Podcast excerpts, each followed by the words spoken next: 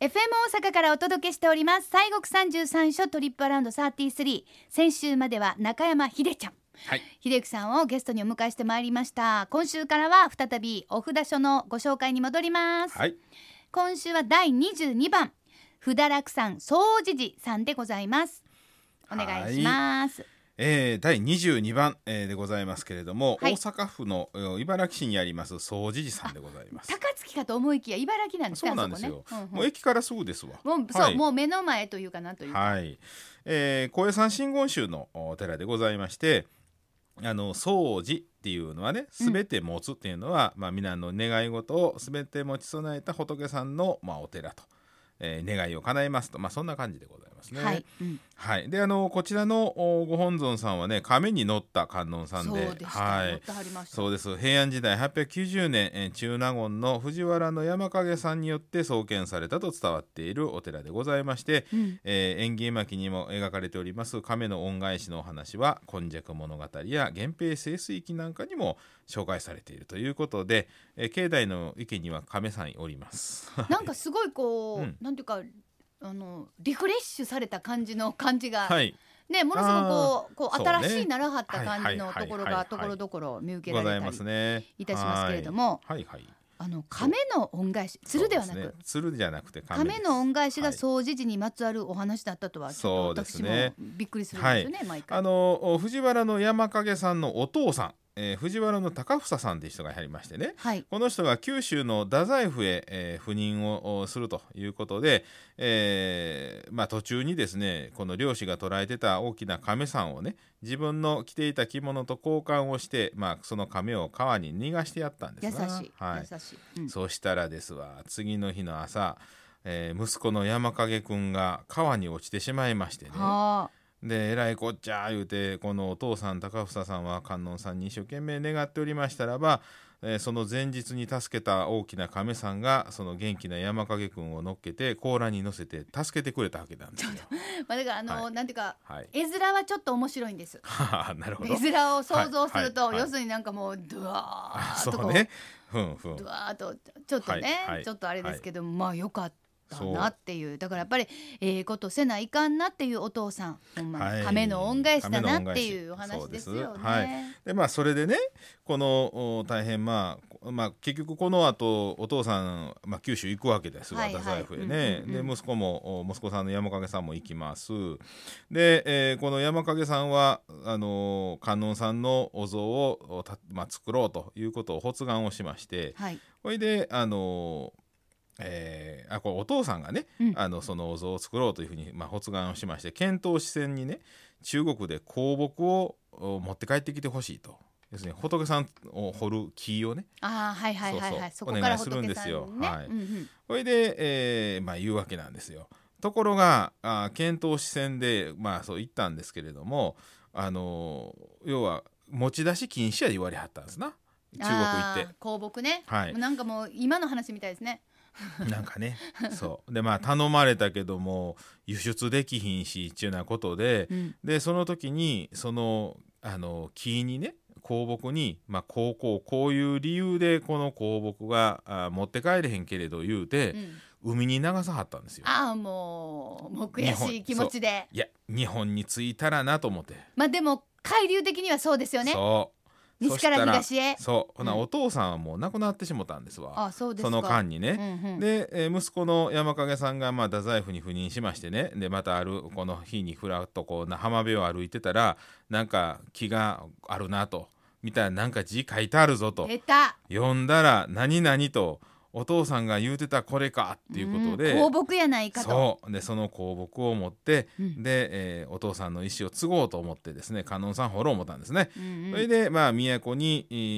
えー一回まあ戻りましてまず掘る人必要ですからね、はいで、えー奈良の長谷寺さんにこもりましてで一生懸命えー物資をどうぞ誰か言うてこうお願いをしてたら観音さんのお告げによりまして、えーこの一番最初にお寺を出て一番最初に出ようた人がその物資やとうんいうそんなお告げやったんですよ。はいほんでまあ帰りふらふらとこうそうかと思って出てたら、同時子供がおったんですね。はいほんで要するに一番最初におったのがその子供やったんですよ。うんで、えーこの子がまさにお告げの人やと。な周りのお次はまさかそんなん言うたんですよそうやね子供やんかと、うんできるんかとそうで試しにちっちゃな木と小刀渡してちょっと掘ってみてって言ったらその子が見事に掘り上げてあやっぱこの子まさにこの子やうとんいうことで、えーこの子が、あのー観音さんを掘る、まあ、物資なんやということで、うんこの子を、まあ、選定するわけですな。はいはいはい、はい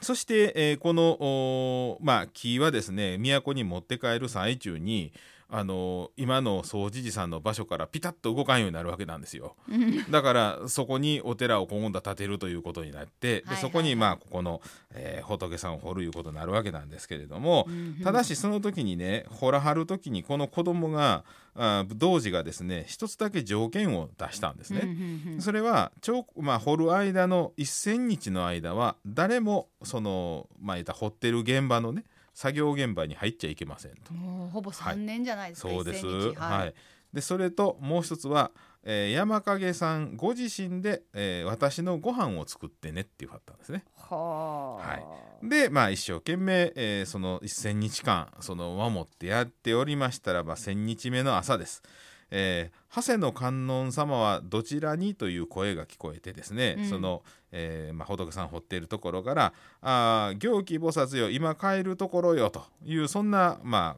会話が聞こえたんですよ。ほうほうほうこれでびっくりしましてねで童子はまあ空に飛び立っていったわけですわほんでこの山影さんはびっくりしてそのお掘ってるそのところへこう駆け寄っていきましたらばあの1,000日分のおお食事をですねお供えずらーっと要するに腐ることなく全部1,000日分の食事が並んで。へえ観音さんの前にお供えしてやったとでそれがあ千手観音さんでしかも亀のあの上に立っているそんなあお像の、えー観音さんがね彫られてたっていうねそんなまあお話があるんですな。はああーですから物資が物資のために、えーこの毎日ね違うおお料理をこう作ってこう一生懸命並べたあの作ったはったんですけうんど、うんうん結果的に、えーご本尊さんにその1,000日分のお違うお料理をお供えしてたというね、えー中納言の1,000日料理というふうなそんなまあいうふうに言われるというわけでございます。すごいですね、うんほんでまあということもあって、毎年そう4そう月には包丁の儀そうなんで式っすていうのがありましたよね、あの包丁式ってやつでございましてね、はい毎年4月18日にはその山影さんのお座像を祀る、えー、海参堂にて、えーかまあ、室町時代から伝わります山影流包丁式というのがありまして、えーいわゆるあの装束ですなあの烏帽子とかつけたあの昔の格好ですわあーをつけた料理人さんが食材のお魚に一切手を触れることなく包丁とお箸だけで菜箸だけであのさばかはるそんな儀式でございましてね、まあ、見事な包丁さばきが必見というようなことでございましうて、んそうですか、はいそれが4月18日そうなんですはい。さあじゃあご本尊さんについはいえてえ教そえうですてねください、はい、先ほど言いましたね亀に乗ったはるうー千手観音さんでございますけれどもおー、まあ、解散以来祀られておりまして子育てやあー薬浴への観音さんとしてえー信仰を集めております、えー秘仏で毎年4月の15日から21日の間にご開帳をされます、はいで今年はですね5月6月の日曜日にも特別会費をされておりましたはい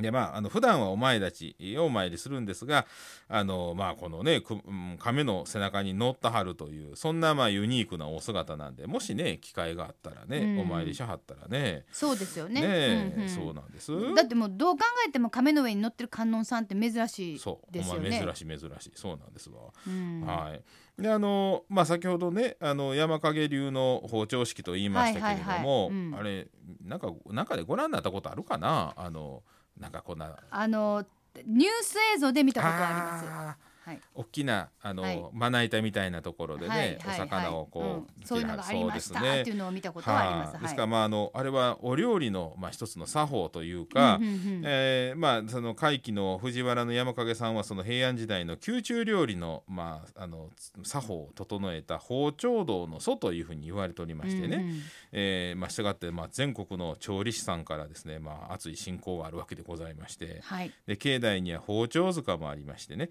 全国のお調理師さんとかあーまあ、えーお家の方の、まあ、中でもそのお包丁ほら、まあ、ちょっと収めないかんなとかねかけたとかうんうんうんうんもうあかんようになったとかいうことで、えー感謝を込めて包丁を収められてるというようなね、うんえーそんなあのところでございまあまやっすけれぱども。りこれがないとっていうねうん食べるもんなかなか上手にやることできませんからそうそう大切なもんですよそねうですねさあそして他におすすめもなんか新しくできたって聞いたんですよ、そうなんですよ山門のお入りまして右手東側にねポタラあポタラというガラス張りの現代的なカフェレストランがありますあー2019年12月オープンというこあとーでございます私はは行っいた時はまだなかったな、うんうん、う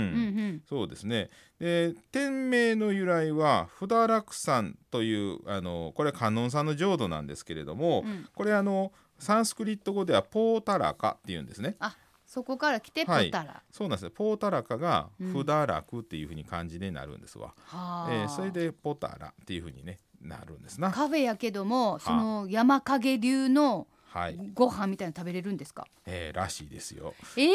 ランチではその山影流包丁式を執り行っておりますそのまあ会があるんだそうでございまして、えーそこのお所属の調理師さんが腕を振るった月替わりの季節御膳もあると。素敵ね、あとコーヒーとかソフトクリームもあるらしいですよ。ソフトクリーム大好はき、うんでまああのまあ不定休ということなんですけれどもあらららはいはいはいねお参りした後ねいいですよねねそんな本格的なお料理ですそもんうそうその山影流のっていうのを私食べてみたいなと思いました、ねえソフトクリームももちろん食べたいですですね大阪府茨木市にありますふだらくさん総持寺は拝観無料です開門は朝6時閉門は夕方5時農協受付は朝8時からですアクセスは阪急京都線総持寺駅または JR 京都線 JR 総持寺駅から歩いて5分ほどお車の場合は名神高速茨城インターチェンジから10分ほど駐車場はおよそ20台最初の40分は300円以後20分ごとに100円ということでございますそれでは森さん今週もご神言をお願いしますはい、えー、千手観音さんでございますから「オンバザラタラマキリク」でございまはす、いでは3遍お唱えします「オンバザラタラマキリク」「オンバザラタラマキリク」「オンバザラタラマキリク」ありがとうございます今週は西国三十三章第22番お札書ふだらくさん総持寺さんをご紹介しました